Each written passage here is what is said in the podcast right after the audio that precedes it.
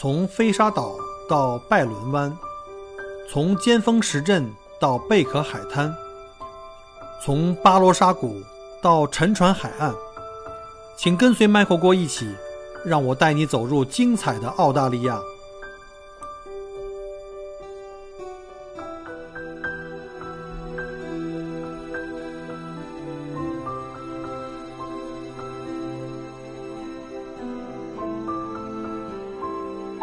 各位听友，大家好，欢迎再次收听麦果锅聊澳洲啊！今天呢是澳洲时间呃二零二零年的三月五号的中午十二点二十，啊，今天呢我们有请到了我在澳洲的同行啊，就是我们号称澳大利亚的这个世界的尽头啊，在塔斯马尼亚的我的搭档啊苏珊美女来做客啊我们的聊天室，然后我们今天跟苏珊一起讨来聊一下关于塔岛的那些好吃的好玩的。欢迎 Susan。哎，你好，Michael。呃，很很高兴，很荣幸来到你这个工作室，可以就是大家跟大家一起聊一聊。啊，那个是这样的哈，我在节目开始以前呢，其实我一般呃嘉宾采访节目要让大家来了解一下我们的嘉宾是谁，从哪儿来啊，到哪儿去。然后呢，呃，请你方便的话，能不能做个自我介绍？就以前比如说你在国内。是在哪个城市的？然后呢，没准有你很多听友是你的老乡的哈，在哪读的书啊？然后工作的大概的一个进程，给我们讲一下好吗？呃，是这样子，我呢是，我本身是天津人，然后在天津一直读到大学，但是呢，我在天津呃毕业以后呢，没有在天津工作过，就直接是家庭移民到了香港，所以我我的工作经历呢，大部分是在香港。然后后来呢，就是我在香港工作了到一呃二零零一年的时候，我是偶然之间呃知道澳大利亚有一个叫塔斯马尼亚的地方，那个时候还没有什么概念，我就当时呢是呃当时塔澳洲的汇率也很低，一比三点几，我当时在香港工作呢还不错工作，然后当时。当时我记得我在香港那个时候，二一九呃二零零一年的时候租那个房子，呃一个月房租是。嗯，港币一万多啊，这么贵啊！香港香港确实很贵哈。二零零一年的时候就。但是呢，因为那那个那个房子呢，它能看到海，而且呢是在那个港岛区。因为当时工作也不错，所以就也是当时很年轻，也没有结婚，也没有小孩儿，所以就觉得哎，反正是想也是自己生活的好一点。然后当时看到就是这个塔州这个地方呢，正好那个时候我在香港工作的时候，呃，那个时候工作的比较累，虽然。工资是很高，待遇也很不错，但是就觉得想出去度假。呃，当时首选的其实是欧洲，但是欧洲呢，后来想呃待不了太长时间，后来就看到塔斯马尼亚这个地方，我就觉得挺有意思的。当时汇率又这么低，我当时就是停薪留职半年，然后我就买了张机票过来塔岛了。然后在塔岛呢，呃，工作。呃，工作了一段时间，然后呢，后来自己开了旅行社，这样子。哦，是这样的。那你这个香港这么好的发展的空间，因为香港的工作机会非常多，当然竞争也激烈。那你能在香港有自己的一席地位，然后呢，高收入做白领，嗯，而且你你只是度假到塔斯马尼亚，你知道一个人去一个地方去旅行和你真正长期生活来是完全不一样的。你从香港那种环境突然间到了这种农村地带，你能适应得了吗？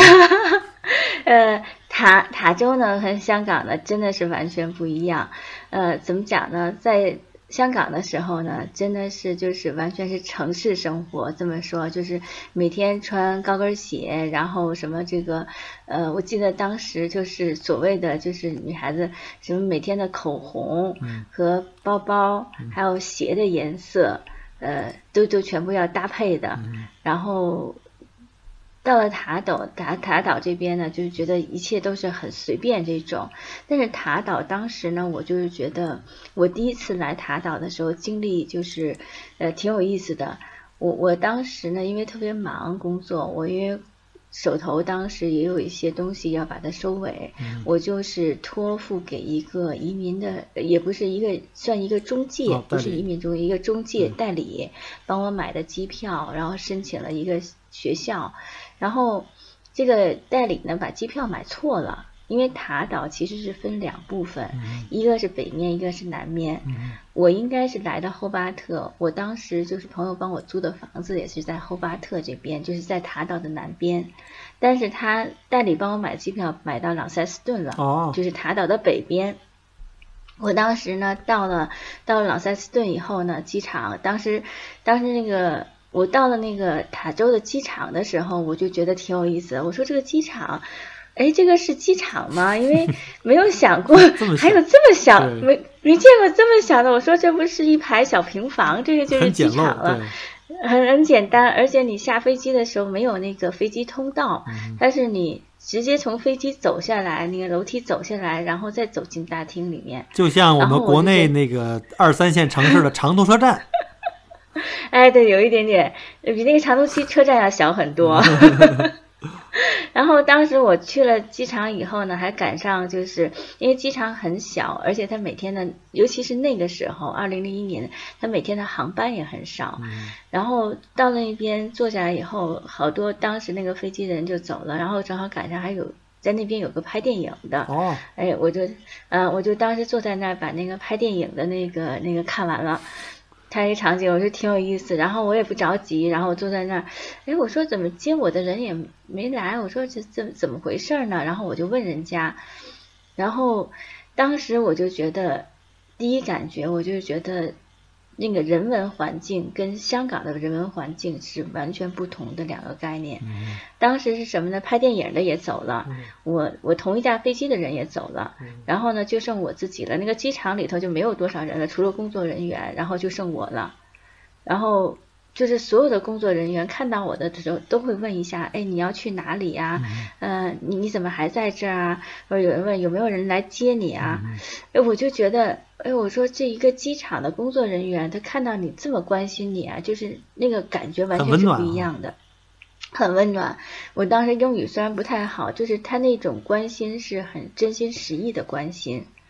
然后后来呢，我就说，哎，确实，我当时呢来塔斯马尼亚的时候，我对塔斯马尼亚没有概念，我当时还闹了个笑话，在机场，然后我一看没有人来接我，我想无所谓的，我们就打辆车走嘛，因为在香港打车也习惯了，我就出去打车了，然后我就跟人家说，我说，呃，你去那个霍巴特 King Street 这条街，然后那个司机就懵了。司机就是说，我就看司机的眼神特别特别诧异啊，我就觉得哪里不对了。我说大概多少钱啊？他说给几百澳币。我说怎么打个车能几百澳币？我说你要开多长时间？他说开三个小时。后来我就知道我我弄错城市了。嗯，我在塔塔斯马尼亚其实呢是个岛，但塔斯马尼亚其实是蛮大的。对，我在塔斯马尼亚另外一边降落的。所以我当时就是后来联系那个学校，最后呢，我就坐在坐巴士从这个北边回到霍巴特。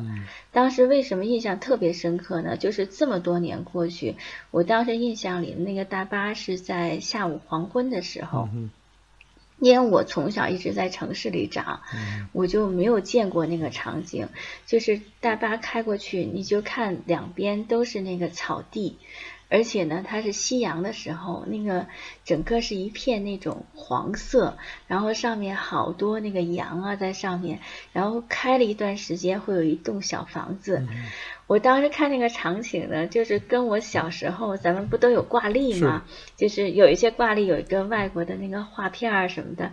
哎呀，我就跟跟那小时候那个场景是一样的。没错。而且呢，当时就是九几年的时候，曾经在国内流行一个电影，我不知道您知不知道，叫《廊桥遗梦》。哎呀，太知道了，我看了 N 多遍。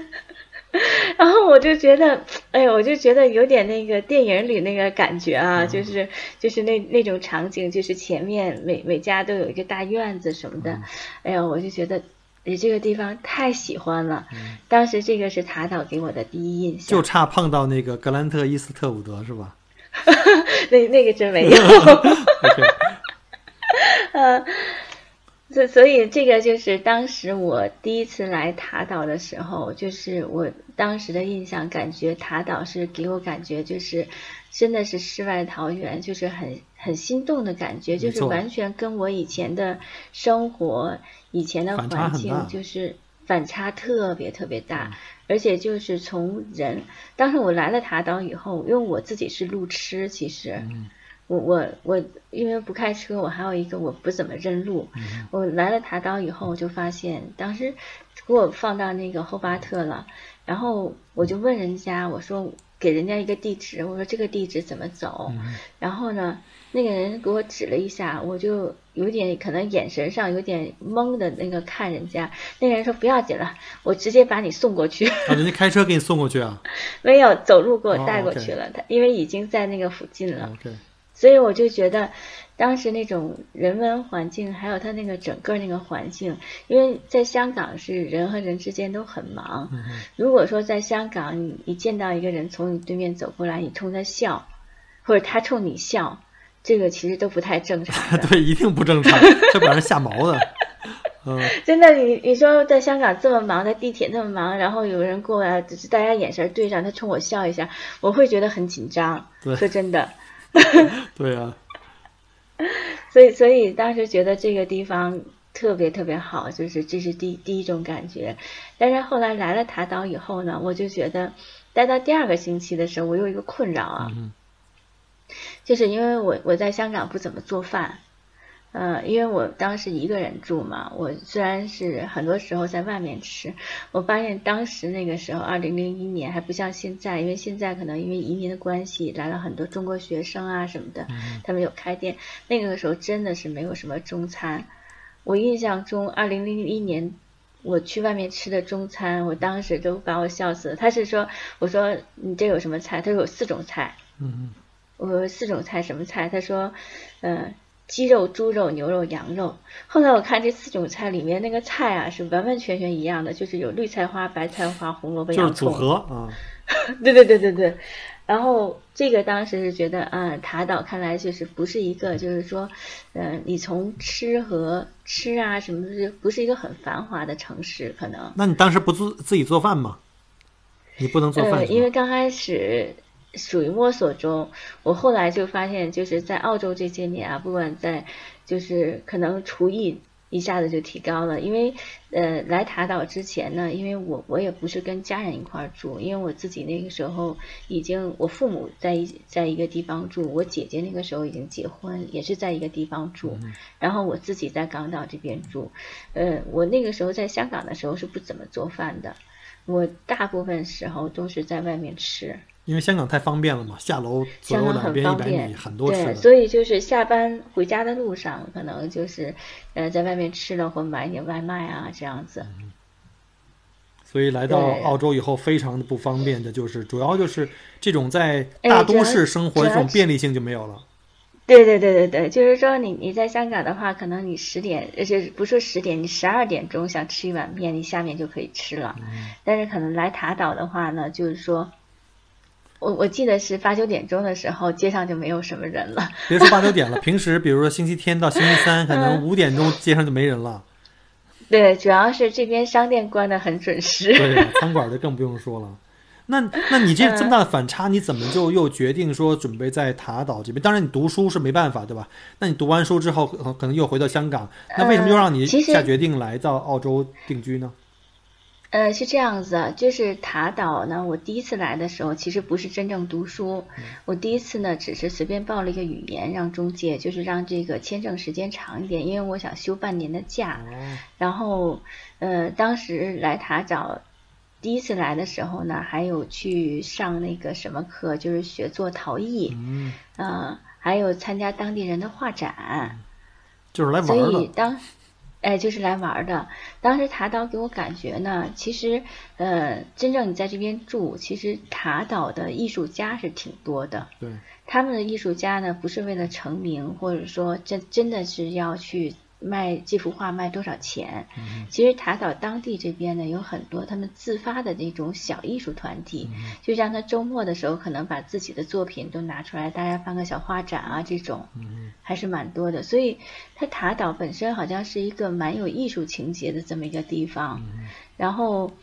当时我就是说，也有跟当地人在一起，去去看他们的作品呐，包括他们，他们有的人自己家里后面院子会有个小作坊，嗯，然后自己做这个碟子啊、碗啊、什么这种杯子这种东西，哦，很浪漫。对，所以，对，所以塔岛这边呢，可能就是，呃，虽然说它是澳洲的一个岛，但是我自己呢，因为后面我后来呃在悉尼还有住过一年。我感觉就是塔岛这边，可能它整个这个氛围，它的人呢可能更淳朴一点，而且呢，它有一些就是说，他对这种物质的欲望可能没有这么高，所以他对这种就是会有很多这种小情怀的人在这边，比较小文艺的东西。哎，对对，有点小文艺的东西。所以我当时头半年的时候，我是跟他们有接触，我觉得真的是挺有意思的。而且当时我是觉得，呃，你看塔岛是这样子，如果你走在塔岛这个居民区的街道里，你会发现每家每户的院子的这个弄得很漂亮。嗯它的戒备不是很森严，就是说，它那个塔岛的这个居民区的院子基本上就是没有什么门，它那个门基本上你一迈腿就能进来那种。对。嗯，或者说有的家的院子就没有门。而且当时我零一年来的时候，当时很多人家里是不锁门的。嗯嗯。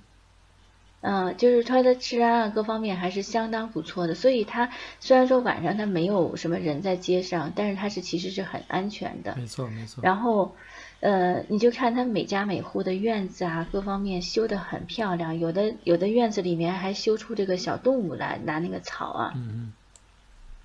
所以相对来说呢，塔岛就是说，就是我当时感觉就是这个地方，就是跟我这么多年在来塔岛之前所居住的这种环境啊，包括人文环境什么的，是完完全全不同一个地方，就是很有点小情怀的地方，而且特别生活。哎，特别生活，而且这边呢，呃，一年四季都可以是绿的。对，没错。就是它冬天的时候也是绿的，所以我就觉得这么漂亮的一个地方，就是，呃，非常非常不一样那个感觉。嗯嗯。空气跟香港比也也好很多，人的密度又低很多。人的密度也很低，而且这边你想，他们其实呢，现在是我在香港的时候，真的是有勤洗手的习惯。嗯然后来了塔岛。呃，包括我自己现在有小孩儿，他就是也没有这个意识，因为他们像就是怎么讲呢？东西放到地上，然后拿起来就可以又接着吃了。三秒原则是吧？对，所以所以就是说我我当时就是觉得塔岛一个是真的是很漂亮，另外还有一个它整个这个人文环境，就是我我在香港的时候，这个人是高度紧张的。说实话，工作压力就是你你赚，哎，你你赚那个工资，其实你的有的时候付出也是要付出那些这个精力的。没错。但是就是说，在塔岛，整个人的心都会静下来。没错。就是有一句话描述，就是说能听到花开的声音。哎，对对对对对，当时就是这种感觉。所以我我当时在塔岛，呃，来了以后，因为我毕竟当时没有完全辞掉香港的工作，我。呃，后来又回去接着上班了。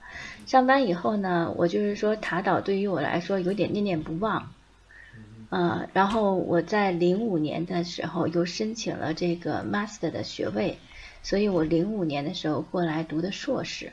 嗯哼。然后读完硕士以后，我就没有再走了，就一直在塔岛待在这边了。那你的老板白给了你一年半的时间停薪留职。老板好失望啊！香港这么 竞争激烈，好不容易留个位置给你，还不回来？对对对，我当时也说，我当时回去以后再走的时候，我确实有点不好意思了，跟老板我说是这样子，我说老板，我这回当时跟老板也撒谎，我说我我我要去结婚去。老板说那结婚不能拦着你。对呀对呀，而且我在想，那个时候其实你很年轻，在事业上又正又处在在上升期，不管在。呃，这个社会认知度，还有你的收入方面和个人职业的这种满足感，可能是在最好的状态。我回想起当年那个时候，我也是正好处在这个意气风发的时候，一下子让你把这些东西全部都放下，来到这种澳洲，我们说句难听点，就是鸟不拉屎的地方来的话，你虽然很美很漂亮，但是你当时的那个年轻的那个冲劲儿，你会不会有这种 有这种割舍不掉的这种？这种纠结是这样子。当时呢，我做这个决定的时候呢，其实是，嗯，不管我的朋友还有我的家人都不太理解。嗯。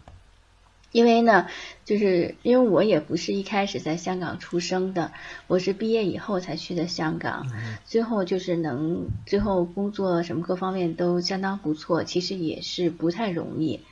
但是我当时觉得塔岛确实很吸引我。包括我第一次来，跟当地人他们那种就是那种情怀各方面，我就觉得塔岛就是是一个生活的地方。我当时觉得吧是这样子，就是人呃物质是一方面，就是塔岛的物质肯定是没没办法跟香港那边的物质来比的，但是人从这个精神方面啊各方面，我觉得。整个你这个生活方式可能就让你是完全不同的。当时我觉得塔岛给我的提供的是，我来到这边可以有一个就是很清新、耳目一新的生活方式。就实际上生活质量上，就我们生活质量不能单纯的用我的收入多少钱，对吧？社会地位，而是你内心的满足感，真正内心对你自己，就是说，呃，简单一点，就是我过上了我想要的生活，这才是生活质量。对。我我觉得当时给我感觉，我觉得塔岛是我非常就是想要居住的这么一个地方。就是以前我我可能一直就是，其实我我做事情我也是一直在很努力，所以但是我是觉得那些东西有些物质的东西呢，可能。跟你这个精神上的东西，其实不是说精神满足一切，但是还是不一样的。所以，我我当时就是说，呃，他们就说，如果说你在塔岛读完书以后，你再回去香港找这个工作，可能你就不会再找到这么好的工作了。嗯嗯。因为就是说，人人你不断档，然后再回去，就是很难嘛。因为机会有的时候在亚洲确实是竞争很大，是真的。当时我就觉得我一点都不后悔，我觉得我当时塔岛就是我一直想要的那种生活方式，理想中的那个样子。对，理想中的样子。那我能不能打断你一下哈？你现在在 从第一次来塔岛，二零零一年到现在已经将近二十年了，那你现在有没有一丝一毫的后悔？我还真的没有。对，然后我我当时我女儿说，我女儿说，我看你以前的照片，呃，那个从穿的呀，从那个整个样子都那么，因为小孩子嘛，他喜欢那种大人，是都那么时髦啊。然后现在我觉得你你都不那样了，我说你你为什么会来这么个地方呢？因为他还是年轻人，还是小孩子嘛。对，还是小孩子，但是就是说，这种这种是一个人他本身从自己的体验来说。我当时是我直到现在，很多人问我，而且很多人现在也不理解。他说：“真的不理解你在那个时候为什么会来塔岛。”我说：“我从来没有过后悔的感觉。我觉得，而且我很坚定，我觉得我真的是选对了。”嗯哼，没错。我觉得就是包括很多人问我也是，当年你在国内做外企白领这么多年，突然间就转向做了一个小导游，跑到墨尔本了。他们很多人不理解。其实有的时候，你没有真正把自己的脚踩进去，你无法理解别人的生活是什么样子的。对，在这这点上，我相信我可能在某种程度上会理解你的这个状态。哦，刚才还有一个问题，就是你刚你最后一次跟老板去去那个这个讲的时候呢，是以一个理由啊，就是一个白色的谎言，对吧？就说你要去结婚，对，因为我我确实是真的是很不好意思了。当时我也给我们老板送一个礼物，我说是这样子，我说确实好像有点，说说白一点，有点折腾了，你知道吧？就是人家等了你一段时间，然后。就是你这个公司随也不是，因为也不是自己公司，你随时想进，随时想出这样子。我说我说确实是不好意思，而且我我也特别感激。就是我第一次回来的时候，我当时想去度假，后来又想读了个 diploma。我说我第一次回来的时候，公司帮我保留这个职位。然后呢，我我又开始做，然后我这做了这个。才两年不到，我说我又想走，然后我说真的是当时挺挺过意不去的。嗯，结果你一语就说中了自己的这个未来的这个结果，因为你最后还是在塔岛碰到了现在的老公，是吧？对对对，确实是这样子。然后当时是想过来，呃，觉得还挺好。然后后来呢，嗯、我在塔岛就是认识了我的先生，呃，而且就是特别凑巧的时候，我先生其实也是天津人，哦但，是我们在天津的时候不认识，嗯是来了塔岛，在这个世界尽头认识到了自己的老乡，嗯然后后来呢，我就是结婚就有小孩了，嗯然后所以我我家女儿说的也是这个一口中文，对呀、我我就是听你的口音，我听不出来任何的天津话。我还在想，我说你你老公跟你认识，肯定是要通过什么，比如说天津的一个什么嗯群呐、或者是一个老乡会啊。没有没有没有，我们就是当时我零五年来的时候，这边的这个呃这边的中国人还很少，华人圈特别小，华人圈非常小，可能加起来就是那个时候可能办个活动，一间屋子都够了。这整个塔岛啊，就是霍巴特是吧？霍巴特，对，哦那时候特别少。然后呢，是这两年开始，就是因为这个我们这边属于偏远地区，来的学生特别多，因为有加分可能。嗯然后当时是这么认识的，觉得毕竟是天津人，感觉也是挺亲切的。嗯但是因为我自己呢，我我家里是不讲天津话的，哦因为我们家规定就是讲普通话。再加上我可能九几年我就去的香港，所以很多人听我的口音，嗯一点包都没有括有人看我，对，有的人看到我都会猜我是南方人。对呀、我就想怎么着一就是让我一听能听出来那个天津快板的味儿的，都应该是天津人了。你这一点儿没有，你这跟我这都一样讲普通话的。嗯，所以，所以我我在这边认识的我老公，我老公刚好也是天津人，当时觉得也是挺亲切的然后也也是我我其实来之前，我读书之前我说我回来结婚，然后还真的是结婚了。那也对呀、在将来你的老板要再碰到你说，哎，我确实哈，我是到了回到塔岛以后就去结婚了，这个这个白色谎言也就算是给圆了哈。不过希望你老板没有听到咱们这个节目啊，要不然的话 还被容易被那个揭穿。那那个等于你就到了塔岛以后就开始读 master，然后中间就认识你老公，开始就结婚了，然后包括现在有小朋友了对，啊，那挺好。你现在几个小朋友？呃，就一个。这么年轻可以再要一个吗？澳洲的福利这么好，呃，因因为是什么呢？就是后来我就我是呃，我小朋友呃几岁？就是我后来开旅行社的时候，然后我就觉得真的是挺忙的。然后加上呢，咱咱们这边其实很多东西都是要自己做，你不像在亚洲，你很忙，什么请个阿姨呀、什么的没。错。所以我就后来觉得，确实是，虽然是咱们这边资源很好，但是精力好像是确实是不够了。对，澳洲的这个现状也是人工又贵，然后很多事情都是要亲力亲为，就是在澳洲当老板最惨的地地方。呃，说到做旅行社，这个大家都可能之前开节目开始也都讲有讲了哈。这个 Susan 美女呢是我在塔岛的搭档，而且呢是唯一搭档啊，因为我在各个地方都有自己搭档，但是呢，一般像塔岛的话，这种我就很放心，这么多年都是把我们的照顾客人都照顾得非常非常好，也顺便做个软广告哈。那能不能就这儿就想麻烦苏总给我们讲一下？那你来到塔岛以后，因为你原来是读书嘛，就后来怎么嗯就开始了找工作的这个生涯？因为我很多听友呢。都是在反复跟我问说，哎，Michael，你讲了好多那些投资移民的这个经历啊，或者是怎么样那些，嗯有没有这些来澳洲找工作的经历？比较年轻的，比如说技术移民读书也好，他们来找工作遇到什么一些困难或怎么样？能不能给分享一下你在澳洲开始从找工作，呃，打工一直到自己创业的这个经历呢？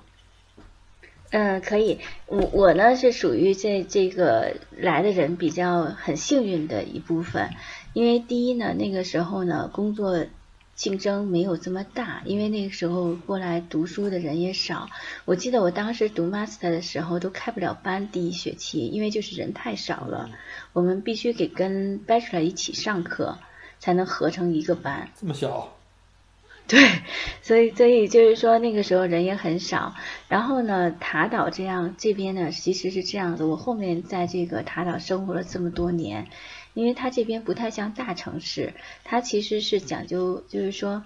人和人之间呢，可能好多人都会互相认识。嗯，所以找工作，其实我我有时候跟他们说，其实找工作这边找工作，有的时候你光靠投简历，可能作用不是很大。就比如我自己，我当时找工作第一份工作，嗯，我女儿三岁的时候，我才开始想去上班。然后呢，我我当时找工作的时候，我也投了几个简历，但是都都没有什么回音。然后当时我是每天推着我女儿去一个我家门口的小公园去玩儿。然后当时就是还有一个小朋友跟我家闺女玩的很好，也是个小女孩。然后我们在一起玩，然后我有一天就跟那个小姑娘的妈妈说：“哎呀，我说我现在孩子三岁了，想找个工作。”然后这个时候不知道他这个小孩的妈妈其实是呃有一间澳洲很大的矿产公司，这间公司还是个上市公司的这个财务经理。然后他就说：“那没关系，他说你要想找工作，你明天过来我公司吧。”他说：“那个咱们面试一下。”哎，我这个第一份工作就有了。这个是捡来的工作，这不是你找的工作呀。等于是遛弯的时候、买菜的时候顺便找的工作。他说你赶得很好，他说为什么呢？因为那个会计突然有事情，然后就是突然间不做了，我们就是急需一个人。哦，那你这个情况可能不能不适合推广啊，这完全是运气太好了。对，这个这个就是说，真的是我，我这第一份工作就这样子找到了，然后加上可能就是平时我们都在小，就是那个妈妈每天下班的时候也会带这个小小朋友来一个小公园，大家本来关系就不错，所以她当时呢在工作上非常照顾我，就是说她真的是带了我很多，教了我很多东西。嗯哼。所以我我第一份工作就是特别的顺利。真的，但是人的命好啊，真的是。真的真的是没办法，想结婚就结婚了，就有人来跟你结婚了；想找工作遛个弯就可以找到了。哎呀，对这个呢，后来但是呢，从这点呢，我就总结出来一点。后来我也跟这个澳洲人聊，就是说他们澳洲很多工作其实是靠朋友之间推荐，可能比投简历更有用。包括比如说银行啊、什么酒店这些，都会是这种情况。其实。然后后来我就是这份工作呢，做了一段时间，因为当时他的矿产公司他就要把霍巴特这个办公室撤掉，他要整个移到这个这个矿地那边去。但是因为那个时候我已经有小孩有家庭，我就说我我确实我宁可就是这份工作我不做了，我也不可能去移到那边，因为要要照顾家庭。然后当时我的这个 general manager 呢，呃。是澳洲人，他说我在塔斯马尼亚霍巴特这边还有一间自己的公司，你要不要去？你碰的老板怎么都这么好啊？对，然后老板就说，老板说你要是想去的话，嗯，你下礼拜一就可以过去上班了。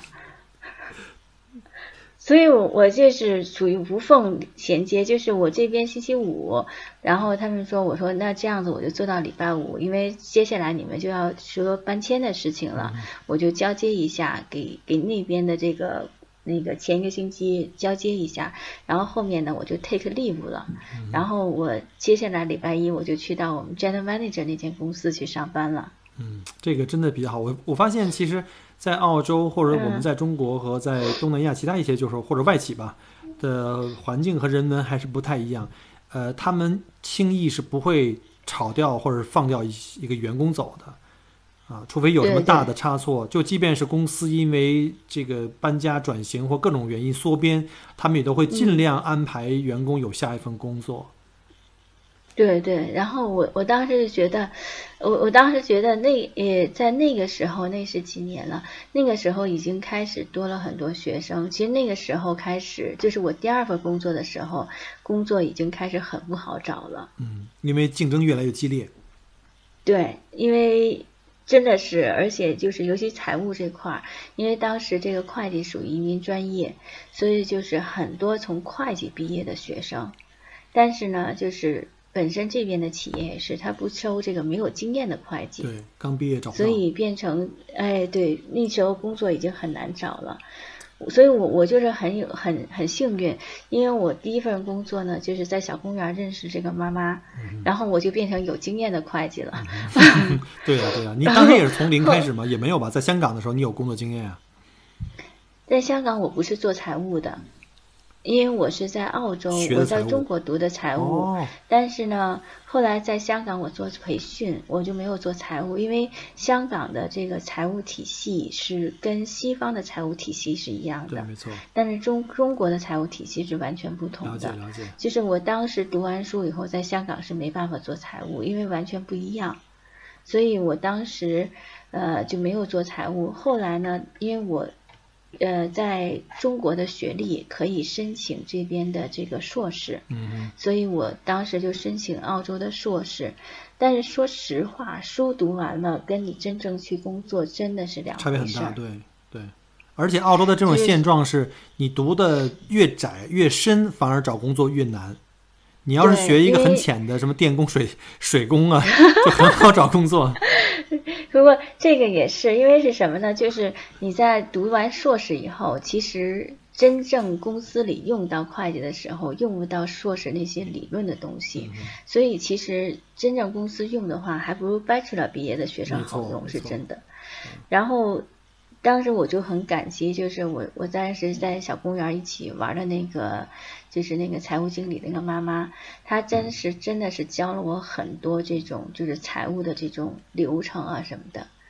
嗯，贵人。对，所以所以那个时候学了很多。那个时候呢，我也很愿意学，是真的。呃，那个时候我在公司呢，虽然澳洲公司不加班，但我自己有在公司加班去学一些东西，也算是很努力。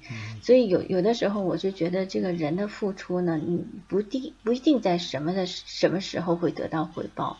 当时我在那个公司的时候，我每天是第一个到公司的。哦，就把你在香港的这种这种敬业的这种工作精神给带到澳洲来了，可能他们很不习惯吧。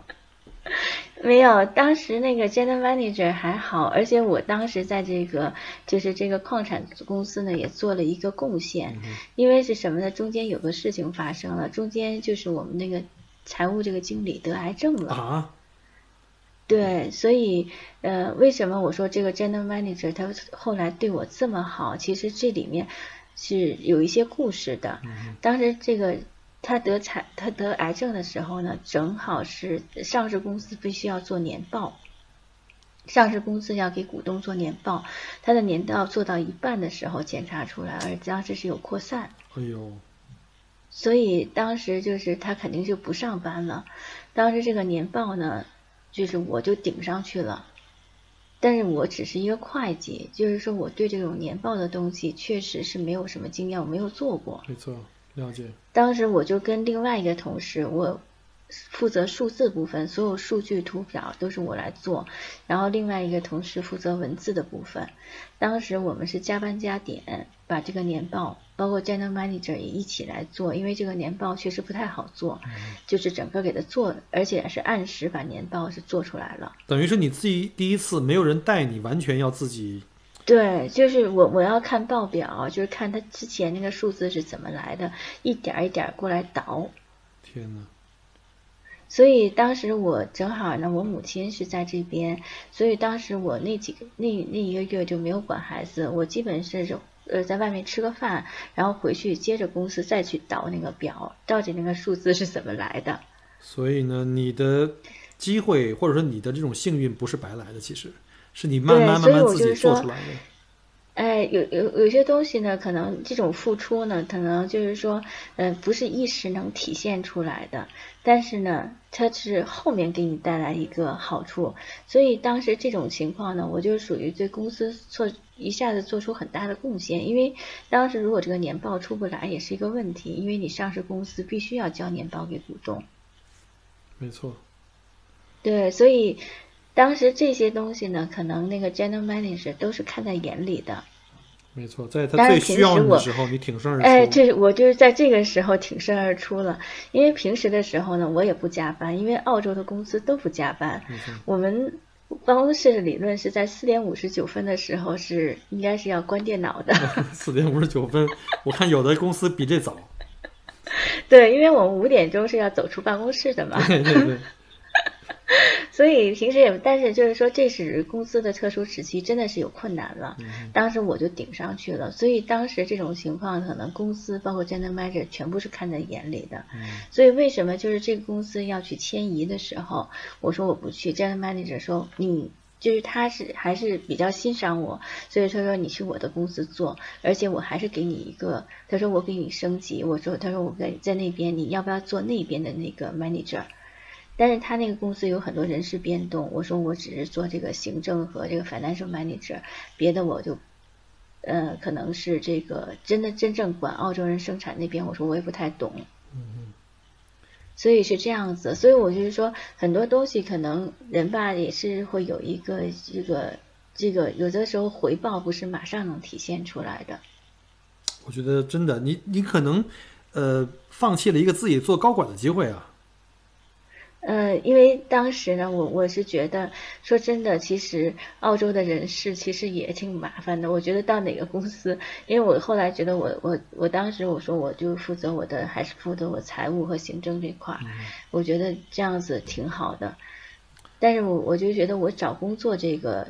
这个里程确实是很顺利，因为可能很多人就是现在，包括你像很多人都在投简历啊，说没有结果什么的，嗯，确实是挺难找的这个工作在澳洲。对，确实也是跟我们整体最近最近五年，过去五年吧，这个所谓这个经济的下滑也有关系，工作的机会在少变少，但是我们移民人口涌入的会越来越多。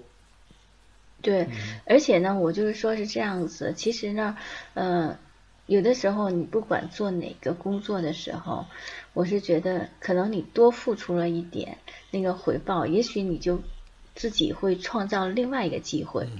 可能如果我当时在这个第一份工作的工作公公司里面，我不做这么多，可能那个 general manager 他也不会提这句话。没错，所以呢，其实机会呢，总是给那些有准备的人。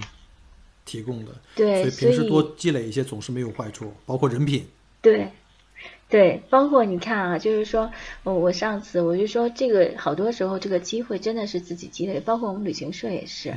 呃，上次有一个公司主动找上我们，他说为什么？他说啊，他说因为那个车停在景点，别的导游就讲完以后就上去了，你们公司那个导游啊，就是给客人摆各种姿势给他照相，你知道吧？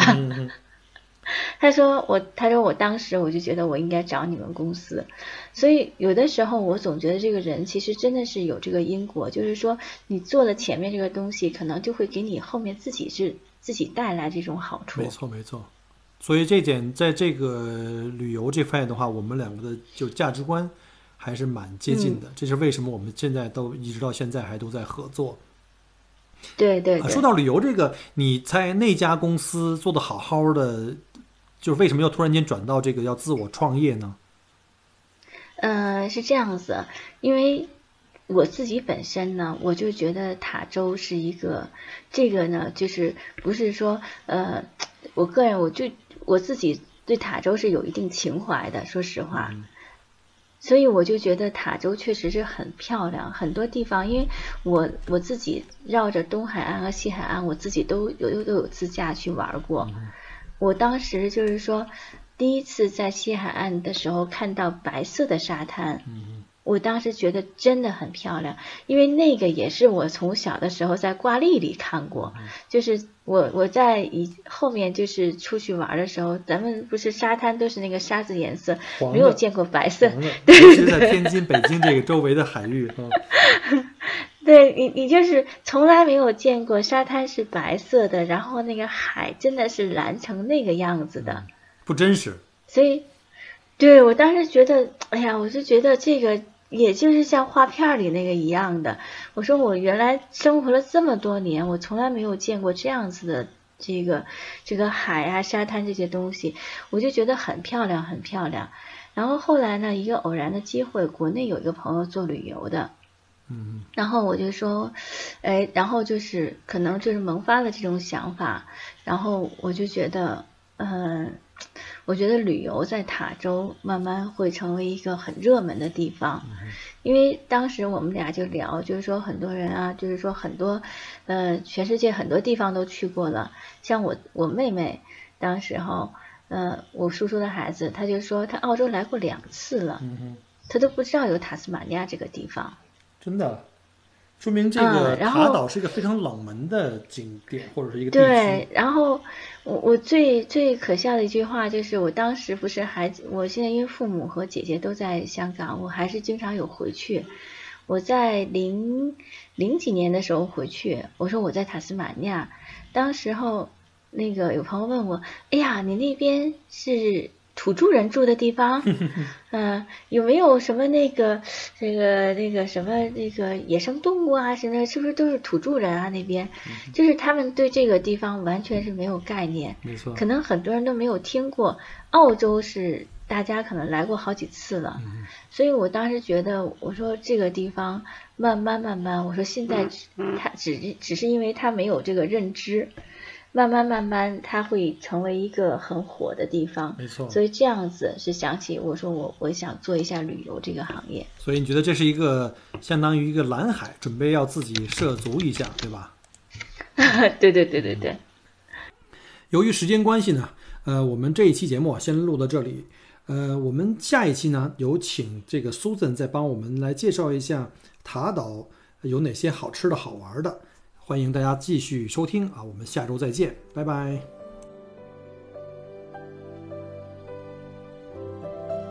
很荣幸您的收听和关注。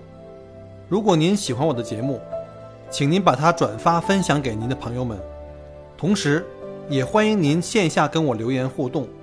除了喜马拉雅，也欢迎您加我的个人微信，并关注我的旅行服务公众号“墨尔本精品旅行”。我给大家准备了很多关于澳洲旅行的资讯和攻略，请您跟随我一道走入精彩的澳大利亚。